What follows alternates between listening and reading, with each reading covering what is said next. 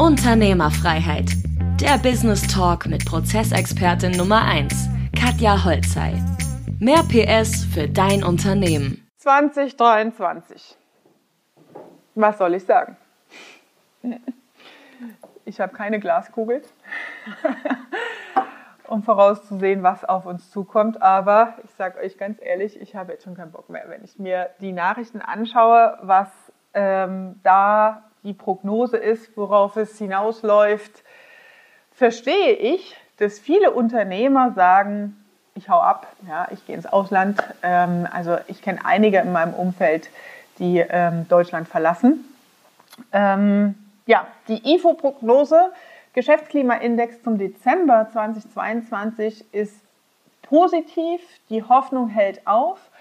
Ich möchte einmal kurz mit dir äh, darauf eingehen, warum 2023 ein, ich nenne es mal so, sehr spannendes Jahr werden wird.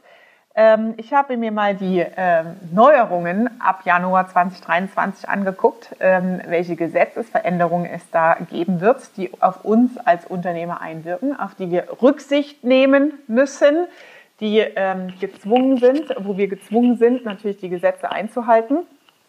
Und ähm, also da muss ich gucken, dass die Emotionen und Pferde nicht mit mir durchgehen, äh, weil das echt äh, Wahnsinn ist.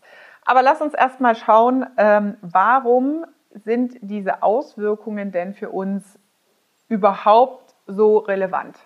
Ich mache hier einmal ähm, eine kleine Skizze, ähm, damit du mir folgen kannst, wenn ich mal den Betrachtungszeitraum hier sehe. Wir haben, ähm, nehmen wir mal einen normalen Geschäftsjahresentwicklung ähm, in der Außenwelt von zehn Jahren an, ja, auf einer Zeitachse von zehn Jahren. Ähm, und sagen, okay, ähm, in einem Zeitfenster von zehn Jahren, unternehmerisch betrachtet, gibt es hier und da ein paar Anpassungen, gesetzliche Veränderungen, gesellschaftliche Veränderungen, es kommt ein iPad raus, es kommt ein iPhone raus, ja, das sind alles massive Veränderungen der letzten zehn Jahre und es multipliziert sich um ein Vielfaches in der Situation, in der wir jetzt sind. Das heißt, Geschäftspraktiken, die wir die letzten 10, 20, 30 Jahre oder länger als Unternehmer, gerade betreffend auf Familienunternehmen, gewohnt sind, Familienunternehmen, die seit 50 Jahren in zweiter, dritter Generation, seit über 100 Jahren geführt werden, werden massiv auf den Prüfstand gestellt.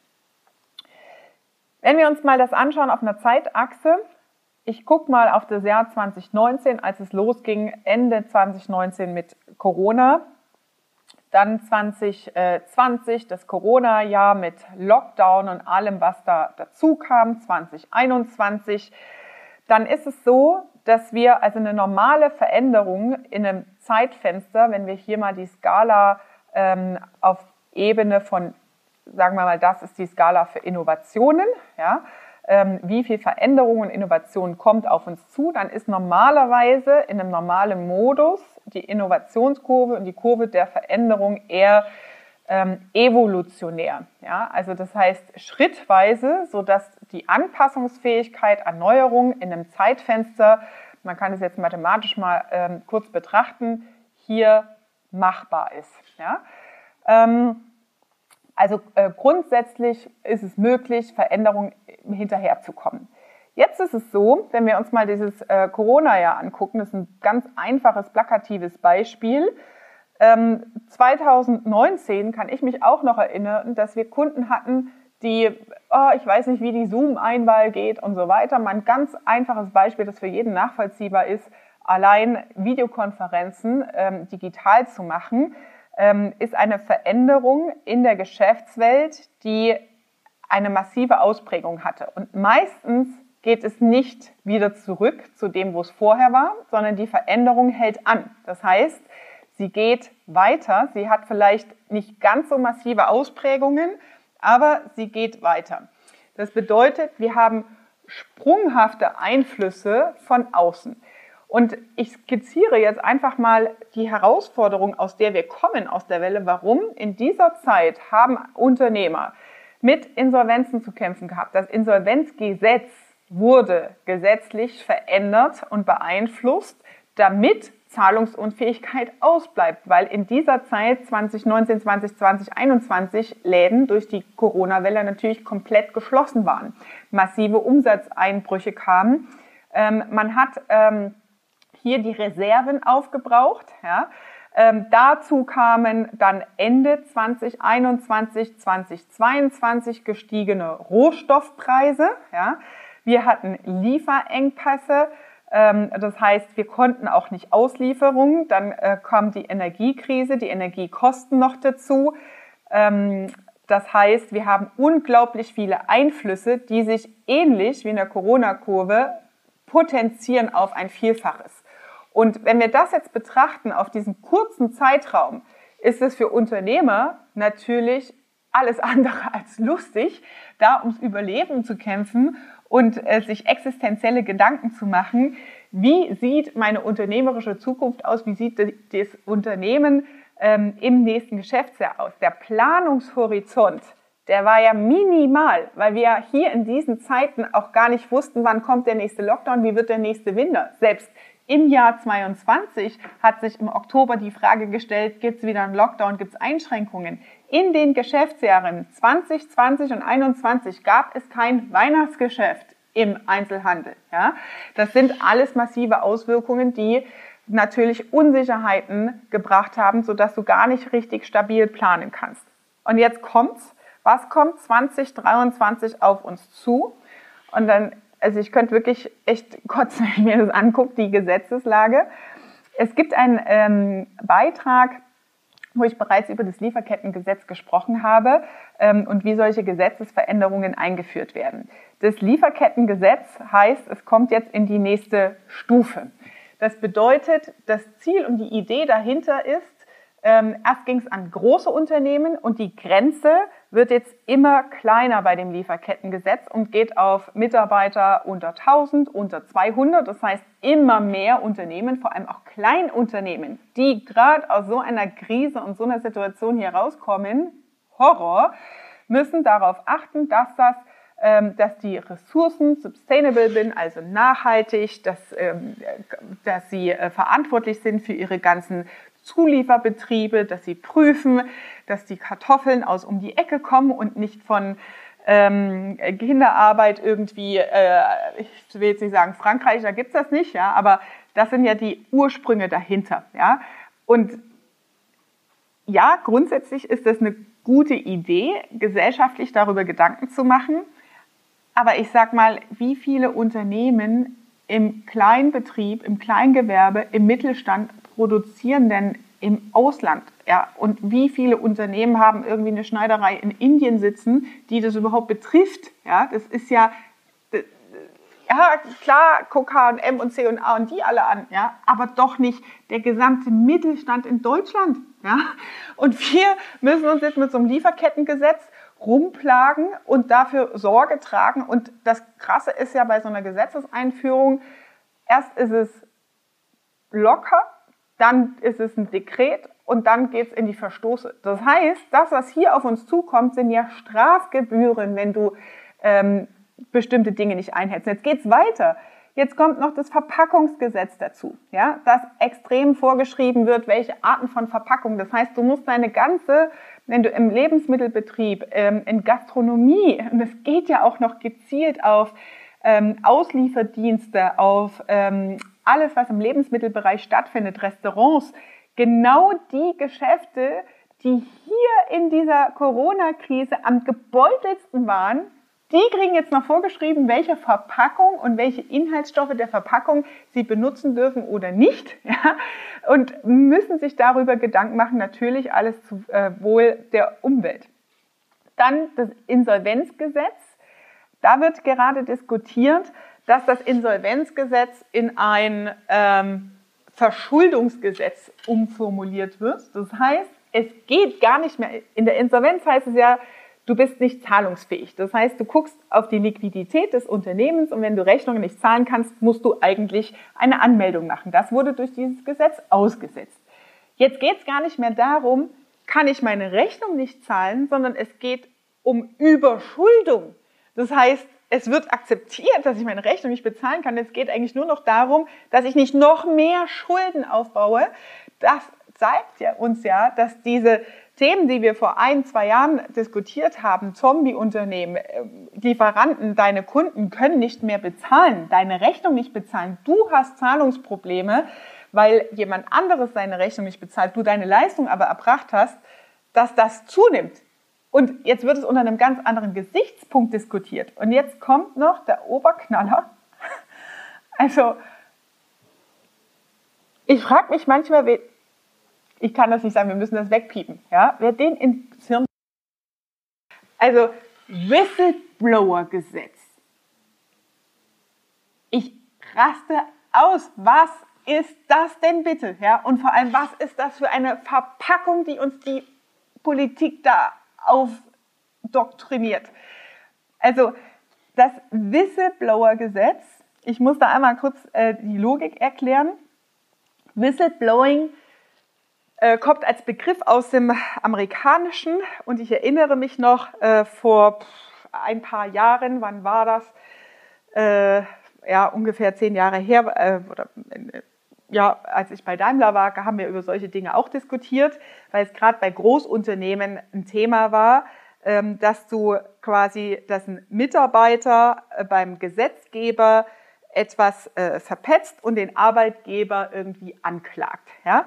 Ähm, und dann wurden riesen Compliance-Abteilungen etc. da aufgebaut. Jetzt gibt es ein Gesetz für alle Unternehmen in Deutschland, die vorschreiben, dass du eine Meldestelle in deinem Unternehmen machst, damit jeder, jeder, jeder Mitarbeiter, jeder, der in deinem Umfeld ist, unternehmerisch, verpetzen kann, wo irgendwas nicht gerade ausläuft. Sag mal, geht's noch?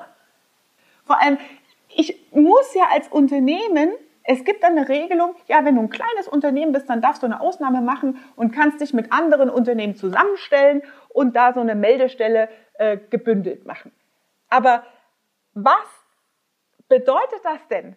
Das bedeutet, es werden Gesetze gemacht unter der Überschrift, ja, Natur und Katastrophen und alles ist schlimm, Verpackung, Lieferkettengesetz und so weiter die uns immer mehr einschränken. Und ihr müsst euch mal vorstellen, in meiner Recherche dazu habe ich ein Foto gefunden.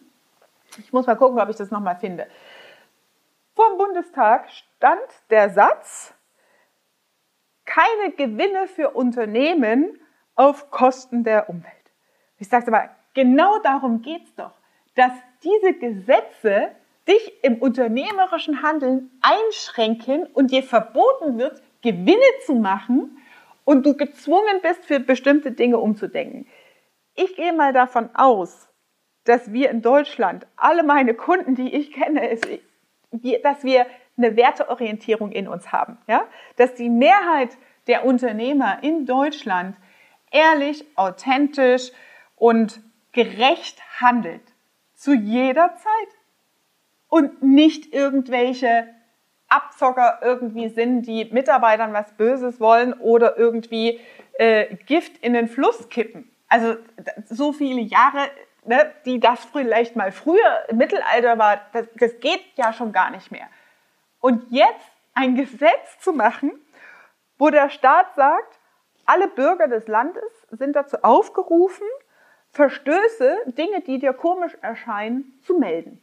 Und das ist ja erst die erste Instanz. Wenn wir uns das angucken, wie Gesetze gemacht werden, ist es jetzt erstmal die erste Instanz, dass du als Unternehmen so eine Meldestelle. Ja, wer bezahlt denn die Person?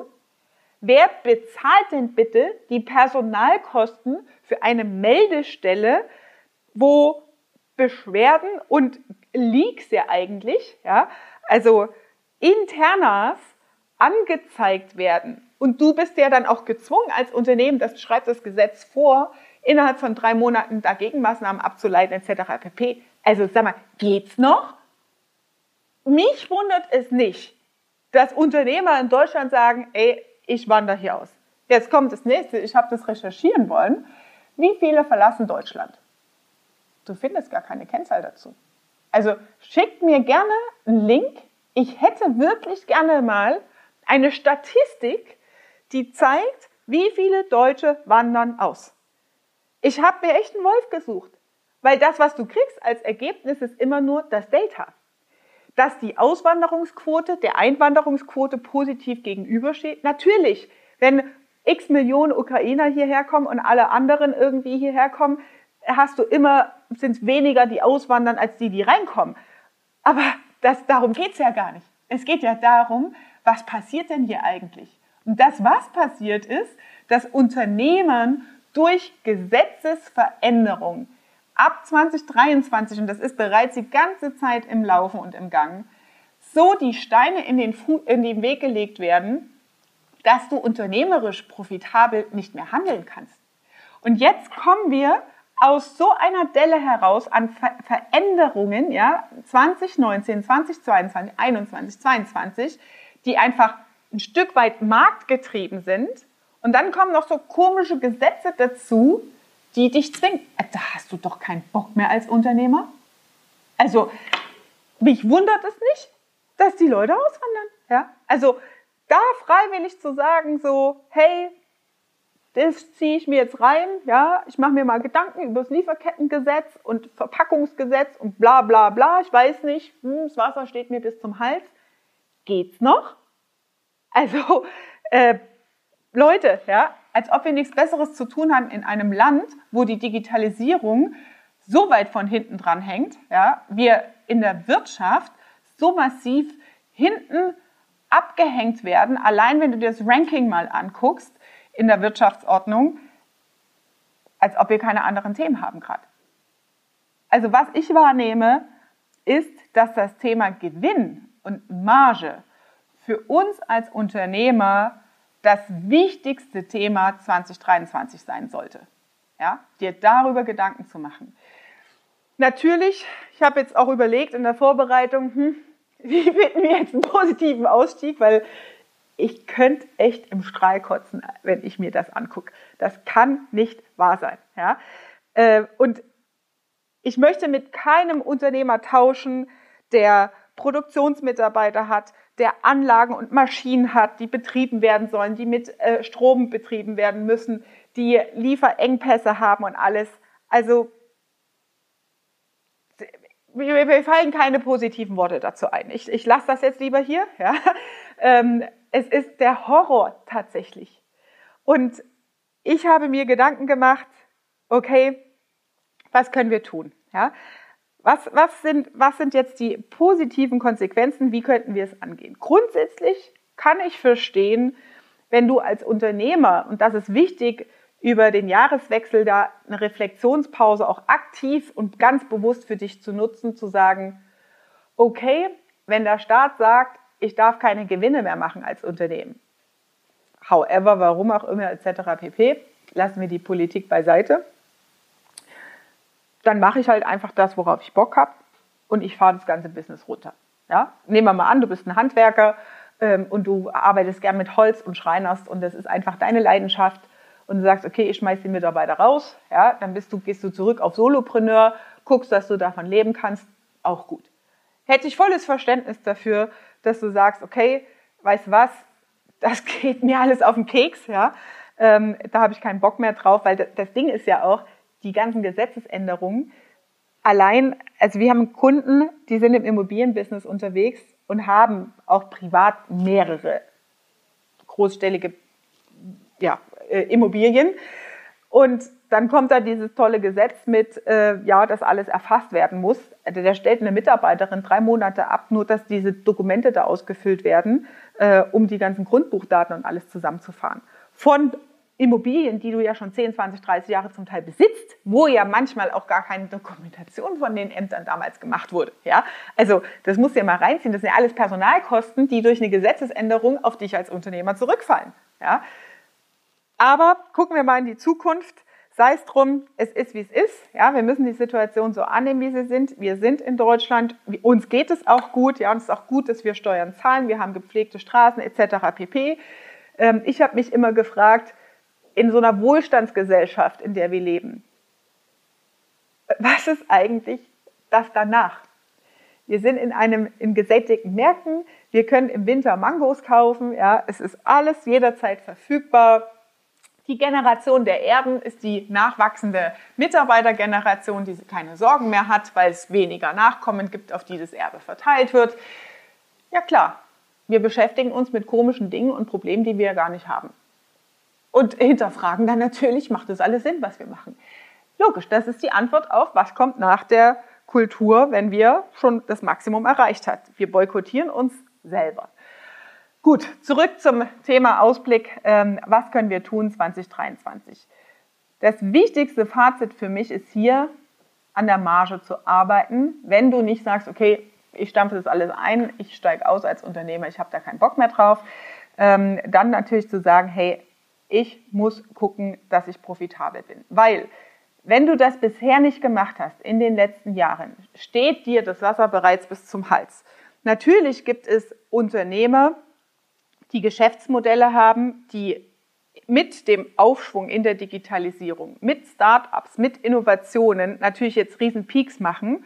Und auch die trifft ja die gesetzliche Veränderung. Das heißt, es ist unglaublich wichtig und überlebenswichtig, den Fokus auf deine Erträge zu legen. Ja, und da überhaupt erstmal zu verstehen, welche Stellschrauben in meinem Unternehmen, welche Prozesse, Ineffizienzen, Kosten etc. habe ich, die auf meine Marge einwirken, aber am Ende nicht für einen positiven Kundenergebnis äh, sorgen, nicht für Gewinn sorgen, nicht für ja, Freude sorgen auf dem Kontostand, weil du natürlich durch diese ganzen gesetzlichen Änderungen, die gehen ja gezielt auf deine Marge ein. Und wenn du das nicht verstanden hast, dann machst du halt sehr, sehr viel verkehrt. Also das Wichtigste ist zu verstehen, dass sich das massiv ändern wird in den nächsten Jahren für uns als Unternehmer. Und deswegen solltest du unbedingt dir Gedanken darüber machen, wie sieht meine Marge aus, wie hat sie sich in den letzten Jahren verändert und weil sie automatisch nächstes Jahr, also im Jahr 2023 und den Folgejahren, automatisch durch diese Einflüsse von außen immer weniger wird. Und deswegen ist es sehr wichtig, die Instrumente zu kennen. Ja? Welche Hebel gibt es? Wo habe ich meine Zeitfresser? Wo habe ich meine Geldfresser im Unternehmen drin? Welche Entscheidungen muss ich treffen, damit meine Marge sich von 13 auf 35 Prozent verdoppelt? Und da ist natürlich der erste Hebel, Prozesstransparenz über dein Unternehmen zu haben, Strukturen überhaupt messbar zu haben und dir eine Transparenz zu verschaffen, dass du weißt, wo muss ich Entscheidungen treffen eine Perspektive und einen Blick in die Zukunft zu haben, wo geht die Digitalisierung hin, welche Innovationen und Veränderungen am Markt gibt es bereits, wo ich jetzt eigentlich gar nicht mehr recruiten müsste, ja, sondern mich eher mit Technologien auseinandersetze.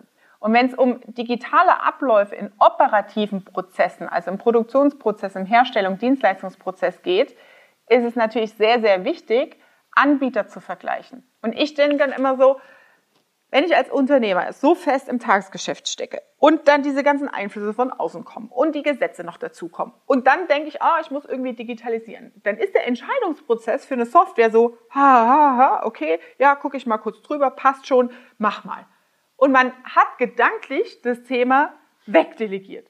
Aber die Software, die Auftraggeber, die für dich Dinge digitalisieren, die definieren nicht deinen Geschäftsprozess, der da reingepackt werden muss. Und das ist ein absoluter Irrglaube und deswegen, ja, es tut mir auch gar nicht leid für Unternehmer, die so blauäugig das Thema angehen ja, und denken so, oh ja, ich habe da jemanden beauftragt und dann könnte ich es wegdelegieren. Du bist doch derjenige, der weiß, was macht Sinn in meinen Abläufen, wie will ich die Kommunikationsschnittstellen zu meinem Kunden auch digital abgebildet haben und niemand anderes. Also ist es doch deine Verantwortung, dir darüber Gedanken zu machen, weil das ist dein Wertschöpfungsprozess. Das heißt, solche Entscheidungen werden eben mal schnell zu kurz gedacht und gedanklich irgendwie wegdelegiert. Und da muss ich sagen, das ist nicht wirklich unternehmerisches Handeln. Ja? Und dann, ich will nicht tauschen damit. Das ist furchtbar, weil die Leute, die werden natürlich abkotzen ohne Ende, weil es nicht funktioniert. Und ich sage es ganz ehrlich, ich habe kein Mitleid mit den Unternehmern, die so handeln. Weil das ist nicht Unternehmertum. Ja? So trifft man keine Entscheidung und schon gar nicht, wenn es um die operativen Prozesse geht, um deinen Cashflow-Prozess in deinem Unternehmen, der dir den Umsatz bringt und damit auch deinen Ertrag, damit du Reinvestitionen machen kannst. Das ist das Wichtigste, das zu verstehen. Was sind die wertschöpfenden Anteile in meinem operativen Geschäftsprozess? Wie kann ich den digital halten und was sind die Anforderungen an eine Software, um dann eine sinnvolle Entscheidung auf den Weg in die Digitalisierung treffen zu können? Also, Marge ist das Wichtigste, was du in den Fokus nehmen solltest als Unternehmer im Jahr 2023. Jetzt ist natürlich die Frage, was sind die Stellhebel, um an meiner Marge zu arbeiten? Das erste ist natürlich deine Cashflow-Prozesse zu kennen, weil da wird die Kohle produziert und abgerechnet, da sind die Ineffizienzen drin. Ja, das heißt, du brauchst Transparenz über deine Strukturen und die Stellhebel. Du musst wissen, wo fließen Gelder und Tätigkeiten rein in Prozesse, die nicht wertschöpfend sind, die Geldfresser sind, die Zeitfresser sind, ja, dass die komplett eliminiert werden. Der zweite Punkt ist dann zu sagen, okay, welche Anteile davon kann ich digitalisieren, ja, um dann natürlich auch einen klaren Fahrplan zu haben, welche Komponenten kann ich digitalisieren. Denn wenn du einen Prozess aufnimmst, dann sehe ich auch immer bei unseren Kunden, es ist Fakt, dass du aus einer Prozessaufnahme den Anforderungskatalog an deine Software, an deine digitalen Workflows exakt eins zu eins schriftlich herleiten kannst. Ja, das heißt, es ist super easy, danach die Entscheidung zu treffen, wo und welche Elemente in meinem Wertschöpfungsprozess äh, kann ich digitalisieren? Sind das drei verschiedene Softwaren, die ineinander Schnittstellen haben müssen oder ist es eine, die durchlaufen kann im Cashflow-Prozess? Und das kannst du dir alles erst herleiten, wenn du die Transparenz hast, wenn du deine Unternehmenslandkarte als Prozesse dargestellt hast. Und der dritte Punkt ist dann natürlich zu sagen, okay, wo gibt es dann neuralgische Punkte, wo ich Fachkräfte brauche und wo ich ähm, recruiten muss, wo ich vielleicht auch Personal austauschen muss, weil sich das Jobprofil verändert mit der neuen äh, Software, mit digitalen Anwendungsmöglichkeiten. Und wo brauche ich Mitarbeiter, die das für mich und mit mir aufsetzen im Unternehmen? Das heißt, das sind die drei wichtigsten Stellhebel für dich, um an der Marge 2023 zu arbeiten. Wenn du noch mehr Details dazu haben willst, dann, ja, was machen wir dann? Ich würde sagen, wir machen mal ein Webinar. Da lade ich dich gerne dazu ein, kostenlos. Das machen wir jetzt einfach mal. Das heißt, wir packen einfach mal einen Link hier unten rein. Das wird jetzt ist relativ kurzfristig, machen wir einfach mal ganz rudimentär. Ja. Ähm, und dann könnt ihr auch gerne, wenn ihr euch anmeldet, auf dem Link mir mal Nachrichten schicken, wo ihr sagt, ja, Katja, da und da ist meine größte Herausforderung. Und dann vertiefen wir die drei Punkte. Was hältst du davon? Wäre das ein Deal? Dann machen wir das so, dass wir in diese drei Themen detaillierter reingehen und reinschauen und sagen, okay, was ist die richtige Reihenfolge, damit ich einen Fahrplan für das neue Geschäftsjahr 2023 habe und weiß, wo sind die Stellhebel, meine Marge zu optimieren, sodass ich profitabel weiter wachsen kann und meine Unternehmensentwicklung aktiv positiv gestalten kann. Also, klick auf den Link unter diesem Beitrag und melde dich an. Ich freue mich auf dich. Das war Unternehmerfreiheit. Der Business Talk mit Prozessexpertin Nummer 1, Katja Holzhey. Du willst keine Folge mehr verpassen, um dein Unternehmen mit PS auf die Straße zu bringen? Dann abonniere jetzt den Podcast und folge Katja auf Instagram.